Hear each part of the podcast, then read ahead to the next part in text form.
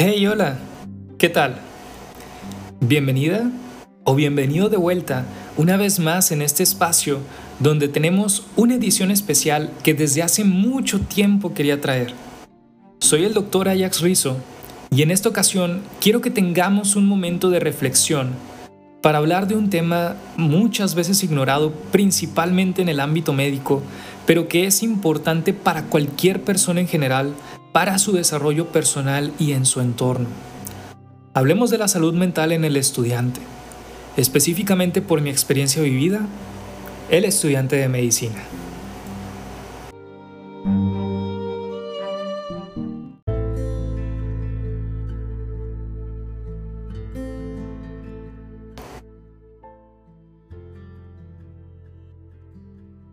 ¿Recuerdas tu inicio en la carrera? El primer día uno llega emocionado, con mucha duda e incertidumbre de qué esperar. Pero aún así eres consciente que lograste obtener un espacio entre tantos aspirantes para convertirte en médico los próximos años de tu vida.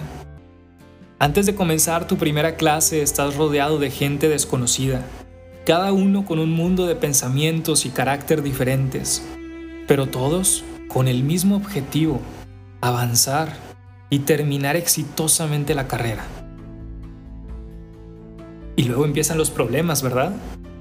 Comienza el sentimiento de competencia y la presión, el sentirte atrás por el mayor desarrollo de tus compañeros que comenzaron igual que tú, teniendo desesperación si no entiendes tus primeros temas de la carrera, perdiendo incluso toda esperanza si en tu primer examen te va mal cuando toda tu vida has sido de los primeros lugares e incluso sufriendo presiones innecesarias por los mismos doctores que imparten la materia.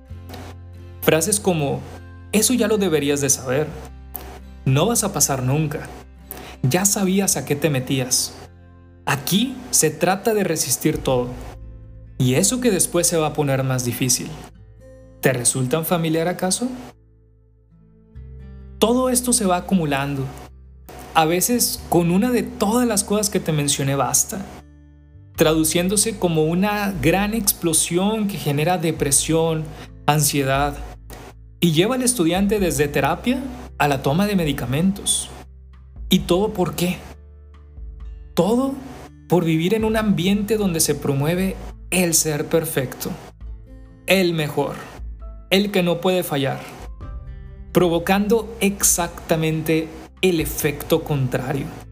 Aumentan los fallos, se cometen más errores, se reprueba, y finalmente, el estudiante termina abandonando aquello que probablemente llevaba mucho tiempo queriendo realizar, hasta incluso ser considerado su sueño de vida. En contra de lo que toda lógica podría sugerir, la salud mental es lo que menos interesa conservar en un estudiante de medicina. Y es ahí donde te quiero compartir mi pensamiento, un consejo, un punto de vista que te puede ser útil. ¿Sabes qué? No eres perfecto. No eres perfecto.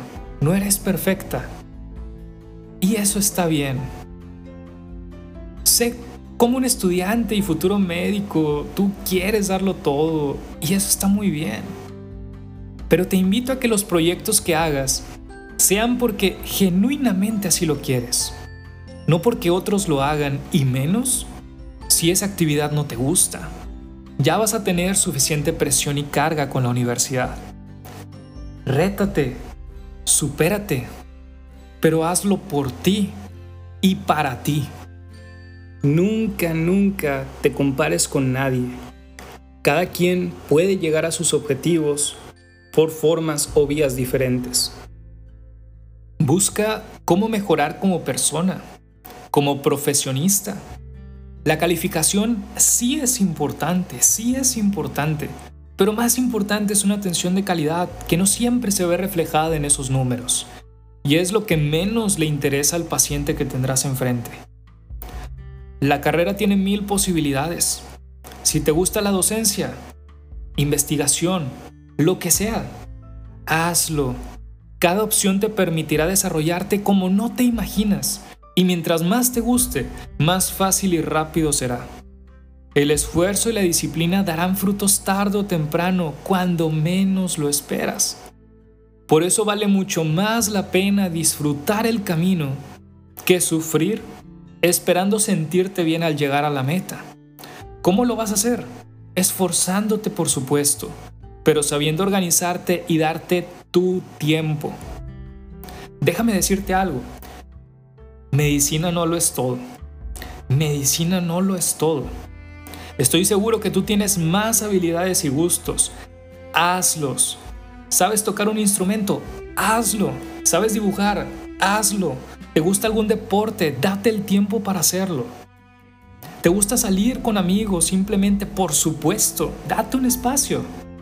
La diversificación de tu tiempo te permitirá sacarle filo al hacha para volver mejor al estudio y trabajo. El burnout existe, amigo o amiga mía. Que el esfuerzo y la estabilidad mental no estén peleados entre sí, jamás. Otra cosa importante, se vale equivocarse, se vale fallar. Créeme, eso no te quitará nunca, nunca el mérito a tu esfuerzo.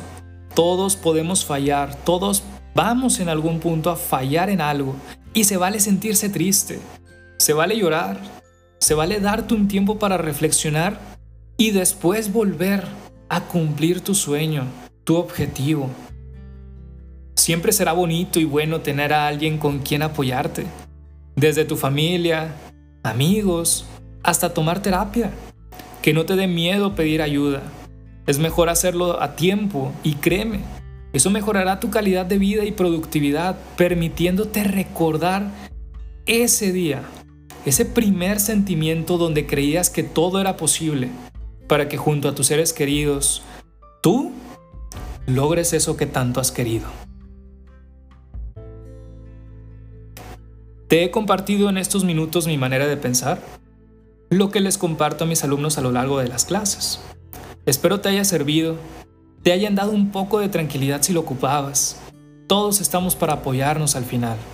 Si te quedaste con algo, házmelo saber en mi Instagram, arroba doctor.ayaxr, que con gusto estoy para ayudarte.